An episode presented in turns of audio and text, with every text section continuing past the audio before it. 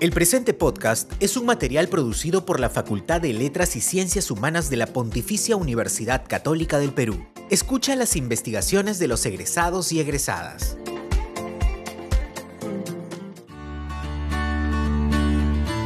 Hola, qué bueno que nos acompañas en este quinto episodio de Humanidades al Aire. En esta ocasión, escucharemos a Claudia Gómez Goicochea, quien nos hablará de su tesis Retratos de un retratista estudio de las biografías y la correspondencia de Carlos Vaca Flor. Comencemos.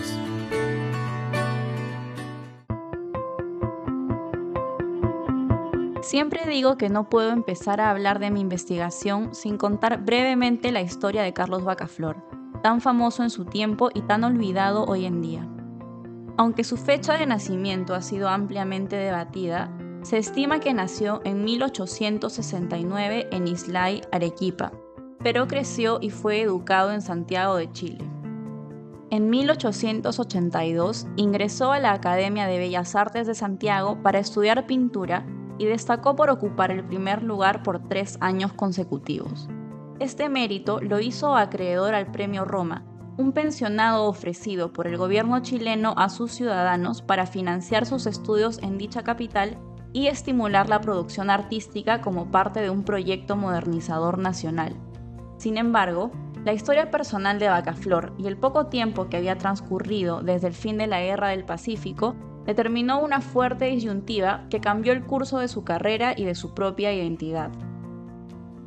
Sus maestros de pintura le aconsejaron presentar su caso a la legación peruana en Santiago y, en respuesta, el presidente Cáceres ofreció entregar, a través de su ministro Carlos Elías, el mismo premio en compensación por su patriotismo y por rechazar la oferta chilena. Así fue que en 1887 Bacaflor llegó a Lima, donde fue recibido con los brazos abiertos por el círculo cercano al presidente y se escribieron numerosas notas de prensa sobre su historia y su talento. Entre todos los trámites y solicitudes que se firmaron para aprobar el pensionado del pintor en Roma, transcurrieron tres años en los cuales estableció vínculos con la aristocracia criolla limeña. En 1890 partió a Chile antes de dirigirse a Europa y nunca más retornó al Perú. A raíz de este episodio, surgió el hito fundacional en la narrativa de Bacaflor como un héroe nacional y una joven promesa del arte peruano. Cuando hallé su nombre en una lista de pintores peruanos del siglo XIX, inmediatamente acudí a leer sus tres biografías póstumas, donde noté que su figura estaba envuelta en un halo de genialidad y misterio. En las versiones de 1941, escritas por Alberto Johamovich y Emilio Del la historia personal de Bacaflor tiene más peso que su propia trayectoria artística. En ambos casos, el pintor era representado como un sujeto tan sensible como despiadado, tan nacionalista como distante de su patria, tan cariñoso con los amigos como indiferente. Entonces pensé en agotar todas las fuentes posibles sobre el artista para formarme una impresión más acertada o, entre comillas, cercana a la verdad. Y en esa búsqueda descubrí que en la Biblioteca Central de la PUC existe una colección especial de Bacaflor, con su correspondencia y otros documentos inéditos. Cuando me entregaron las cartas, quedé enamorada del papel, el olor, la caligrafía y la antigüedad. Esta sensación de estar frente a la verdad también estaba impregnada por una primera visión romantizada ante la correspondencia privada de un gran artista. Con el tiempo aprendí que es necesario derribar el mito de que uno puede penetrar completamente en la subjetividad de un individuo al leer textos producidos desde la esfera privada. Las cartas son textos que fueron pensados para un lector específico, es decir, el destinatario, y los discursos a través de los cuales se autorrepresentó Bacaflor están definidos por el vínculo y el pacto epistolar con ese otro a distancia. Hay información valiosa sobre los vínculos de Bacaflor con el Perú, su arte poética y sus primeros años de formación académica en Europa entre Roma y París. En las cartas tenemos los relatos en primera persona de Bacaflor en sus inicios, mucho antes de alcanzar la fama y sin pensar en una futura publicación, lo cual solo incrementa el valor y la rareza de estos manuscritos.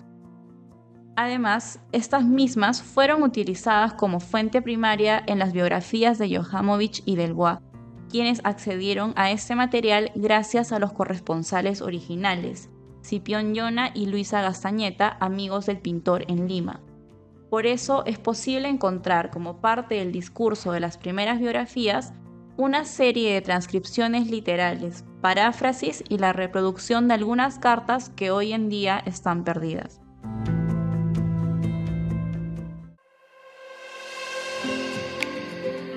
Yo soy Claudia Gómez Goicochea, licenciada en Lingüística y Literatura con mención en Literatura Hispánica de la Pontificia Universidad Católica del Perú y les hablaré en esta ocasión sobre mi tesis titulada Retratos de un retratista, estudio de las biografías y la correspondencia de Carlos Bacaflor.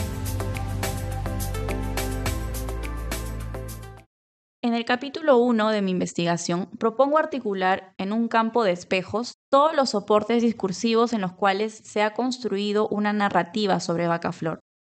Cada uno de estos espejos, que incluye fotografías, biografías, cartas, pinturas, entre otros, refleja distintos ángulos y perspectivas sobre el pintor, ya sea desde la representación o la autorrepresentación. En ellos encontramos distintas narrativas del yo que están íntimamente ligadas a la narrativa sobre un nosotros, generalmente la colectividad peruana. La idea es identificar cómo se ha transmitido y articulado esta información con el paso del tiempo hasta formarse una tradición discursiva sobre Bacaflor.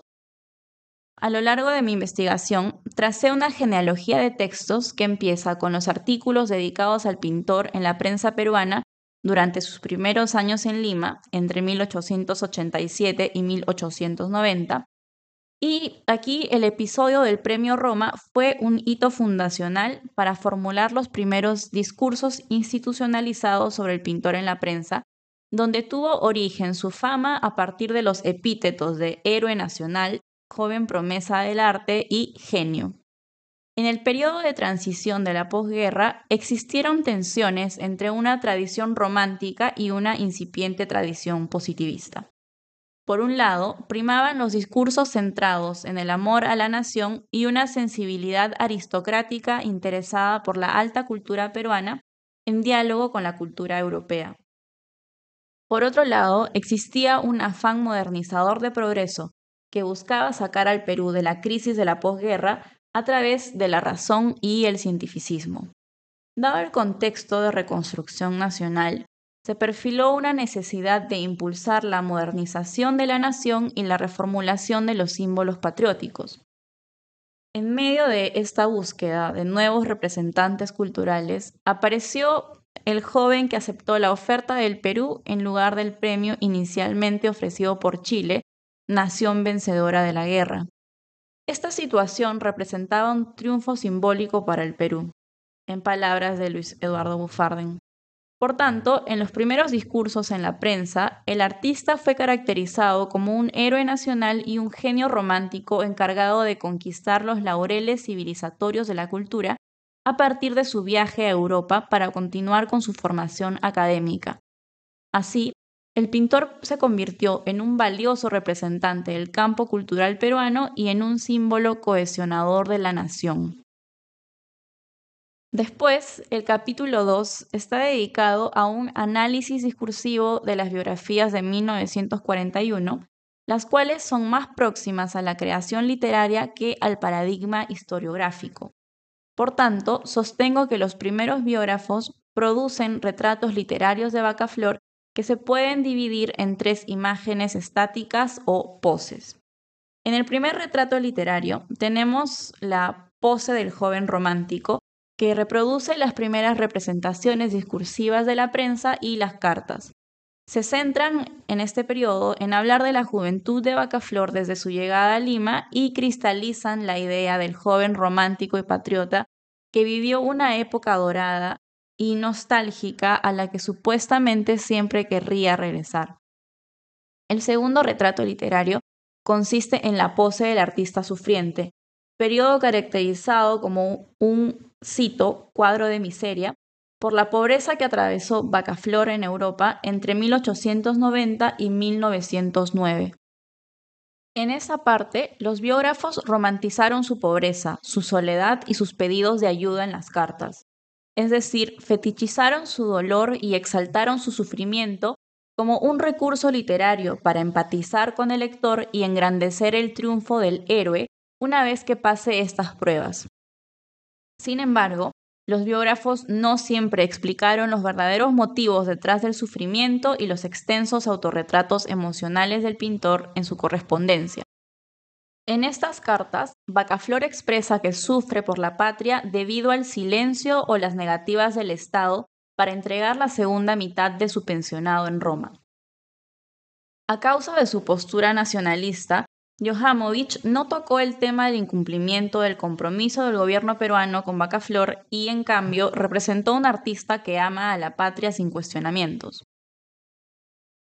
El biógrafo debió silenciar los verdaderos motivos detrás de la miseria confesada explícitamente en la correspondencia, mientras que Delois sí mencionó brevemente que la miseria del pintor tuvo origen en las trabas del Estado para entregar el primer pensionado.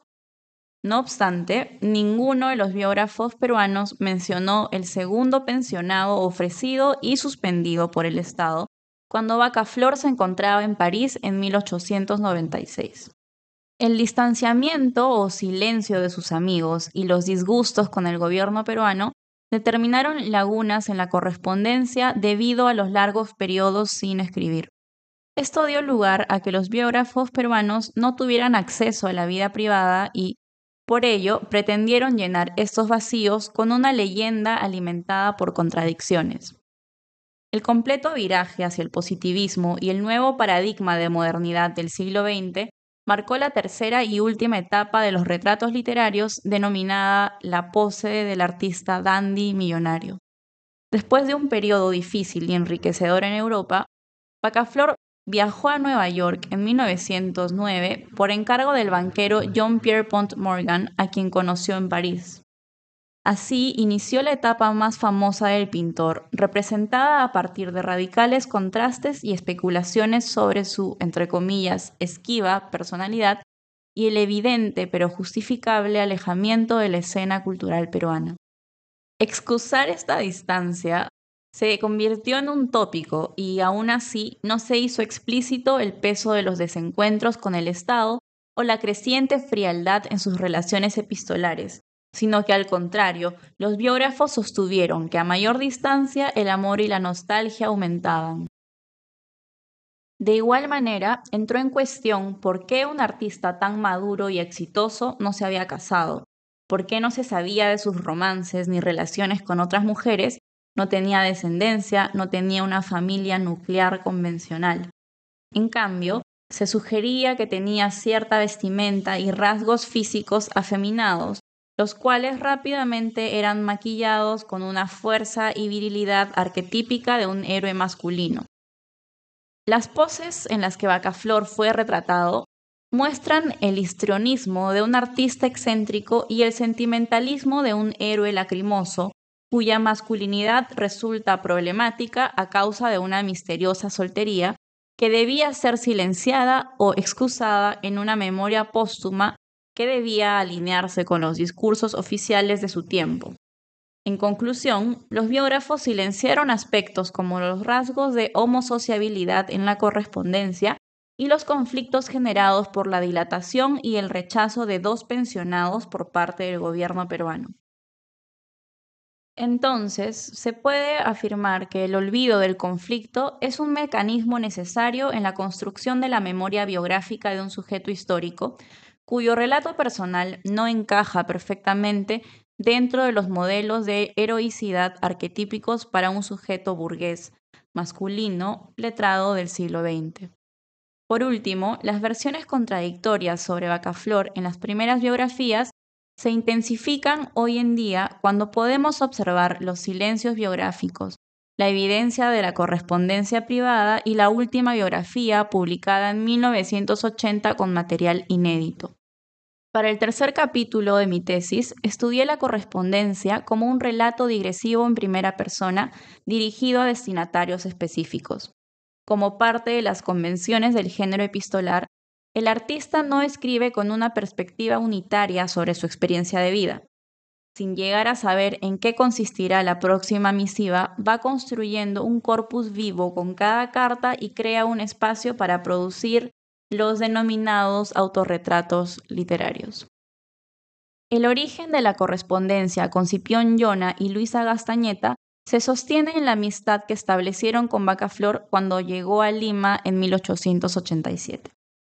En 1890, la partida del pintor hacia Europa motivó el comienzo del intercambio epistolar, a través de las cartas, Bacaflor relata el difícil proceso de adaptación, transformación y quiebres personales que atravesó para alcanzar una madurez previa a la cúspide de su carrera. Estudiar la correspondencia personal desde un análisis literario permitirá develar la memoria individual de Bacaflor que yace bajo su leyenda desarrollada en las biografías. Si bien el pintor tuvo como principal intención mantener el contacto con sus amigos, propongo rescatar en su correspondencia un valor literario y cultural que va más allá de su intrínseco valor histórico y personal. En mi investigación divido el estudio de la correspondencia en cuatro etapas según los quiebres en el pacto epistolar con los destinatarios. La primera fase correspondería al relato del viaje hacia Europa, en la cual Bacaflor describe su travesía en vapor y sus primeras impresiones en París. La segunda estaría dedicada a la prolífica etapa de la Academia en Roma, donde el pintor se adaptó, experimentó incertidumbre ante la espera del primer pensionado y finalmente la decepción ante la negativa del Congreso que termina por retirarle el pensionado durante un par de años. El tercer periodo está dedicado a los años en París y abarca desde 1894 hasta 1906. En ese tiempo, Bacaflor apeló a un segundo pensionado y debió enfrentarse a su repentina cancelación. Por último, la cuarta etapa consiste en la disolución de la correspondencia en Nueva York, conformada únicamente por dos misivas, una enviada por Cipión Yona a su esposa Luisa, en la cual relata su encuentro con Bacaflor después de muchos años, y la última carta conservada del pintor, en la cual envía un saludo corto a sus amigos hacia 1914.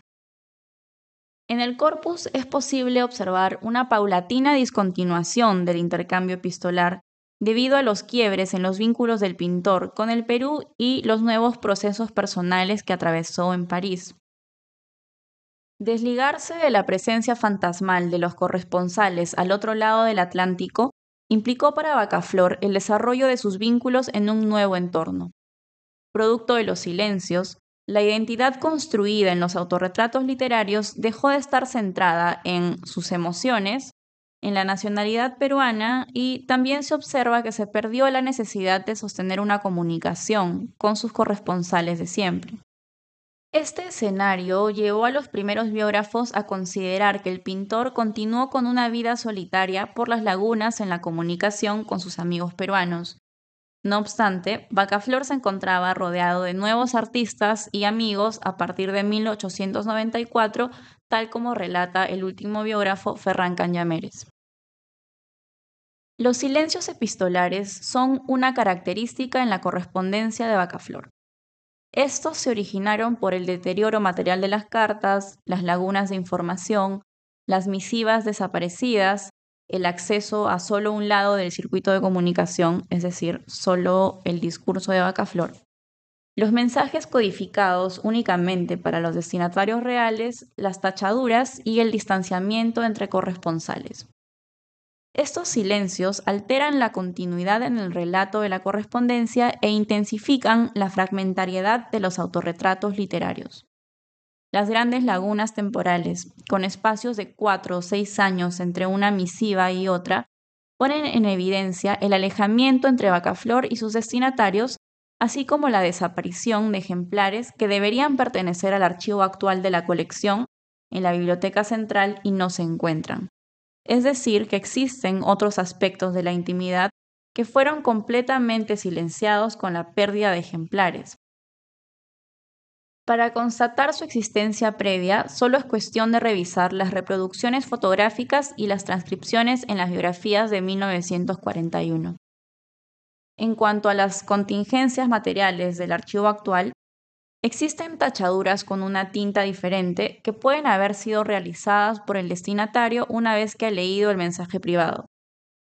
Para guardar su carácter confidencial, el contenido debe ser silenciado. Sin embargo, es posible considerar la intromisión de un tercero, pues en los fragmentos que parecen más importantes aparecen tachaduras de alguien que decide qué debe conservarse o no en el manuscrito. Por eso es necesario pensar en las diferentes personas por las que circularon las cartas. La censura pudo haber sido realizada pensando en no develar la intimidad ante una posible publicación y el interés de futuros lectores. De hecho, una gran parte de los discursos dirigidos a los mejores amigos expresa las impresiones más profundas y personales del pintor en un tono confesional, cuyo formato es más próximo al diario íntimo que a un texto apto para circular en la esfera pública. El uso de un lenguaje sentimental y la retórica del diario podría ser percibido como un discurso feminizado e inadecuado por parte de un sujeto masculino decimonónico, por lo cual el texto se convertiría en un objeto más susceptible de ser intervenido o censurado. A pesar de hablar sobre sí mismo como un artista que abraza ideales románticos y posee una refinada sensibilidad, las tachaduras muchas veces silencian la expresión de emociones. Esta autocensura puede surgir ante la conciencia de Bacaflor sobre su propio patetismo o sobre los afectos que transgreden los códigos de masculinidad, puesto que denotan una retórica romántica en desuso y entran en conflicto con el estereotipo de virilidad en la que el pintor no encaja. Finalmente, la mayoría de las cartas conservadas en el archivo conciernen a los trámites del pensionado, temas de relaciones públicas con el Perú, el amor de Bacaflor por el arte y los estados emocionales que atravesó entre la esperanza y la incertidumbre. Si consideramos que hay misivas perdidas o desaparecidas y tachaduras de fragmentos importantes, podemos concluir que los rezagos de la memoria individual en la correspondencia han sido conservados de forma intencional, puesto que tratan temas de interés público que fueron silenciados por motivos políticos en su época, pero que son claves para la construcción de la identidad del pintor en el imaginario nacional. No necesariamente son discursos que permiten conocer la vida íntima de un sujeto histórico, ya que ni siquiera presentan información sobre el día a día de Vaca Flor más allá del ejercicio de la pintura. En todo caso, se ha resguardado una cicatriz que no fue atendida en su momento, sino silenciada. Ahora que el tiempo ha pasado y las condiciones sociopolíticas han cambiado, es posible rescatarla del olvido. Por tanto, gracias al estudio de las cartas, encontramos la contraparte o vuelta de tuerca al discurso de las biografías, ya que explicita tanto los reclamos del artista y héroe nacional hacia el gobierno peruano como las demandas de atención hacia sus amigos. Los discursos más emotivos e intensos conservados en las cartas, configurados como autorretratos literarios, generalmente atañen a los momentos de crisis emocional que atravesó Bacaflor por la soledad, las crisis de identidad, la pobreza repentina en la cual se vio inmerso por la cancelación de los pensionados, el aislamiento y la incertidumbre ante su futuro. Solo que, a diferencia de las biografías, él no romantizó su sufrimiento. Por el contrario, sus demandas de ayuda buscaban soluciones prácticas para continuar con su carrera. Afortunadamente, hoy sabemos que el drama que relató Bacaflor en sus cartas tuvo un final feliz. Gracias a las relaciones de mecenazgo que estableció con la élite de Nueva York y París, Bacaflor pudo convertirse en un pintor millonario y exitoso, aunque nunca más retornó al Perú.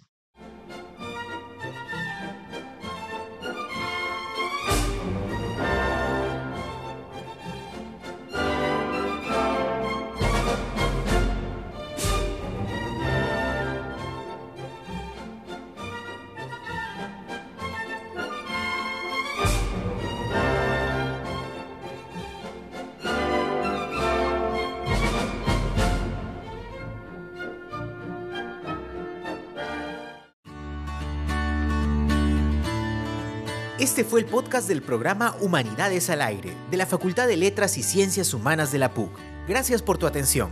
Te invitamos a escuchar los siguientes episodios y a seguirnos en nuestra web, blog, Facebook, Instagram, YouTube y Twitter.